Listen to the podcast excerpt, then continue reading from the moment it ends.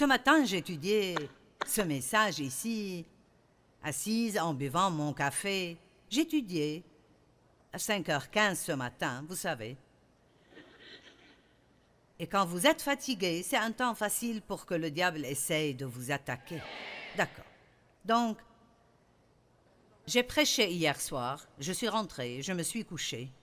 Je me suis levé ce matin et je pensais qu'il était 5 heures. Alors j'ai commencé ma routine j'ai réalisé qu'il était 4 heures et j'ai pensé Alléluia. Je peux rentrer au lit une heure de plus.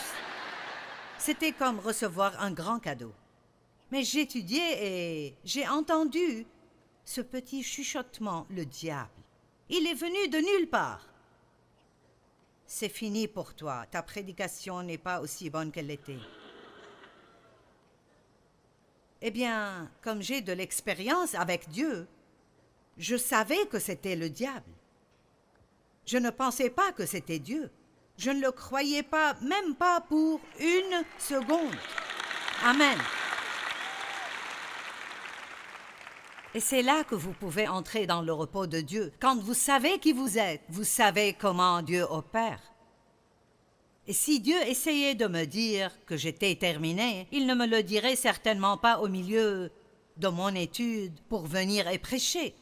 Nous devons reconnaître les mensonges de Satan parce que tellement de personnes sont trompées. Elles croient des choses qui ne sont absolument pas vraies. Mais si vous croyez quelque chose, bien que ce ne soit pas vrai, ça devient vrai pour vous. C'est votre réalité. Apprenez comment dire au diable, tu es un menteur, tais-toi. Amen.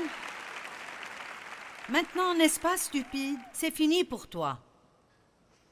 Ta prédication n'est pas aussi bonne qu'elle l'était. Mais vous savez, je pense qu'elle s'améliore tout le temps. Et je...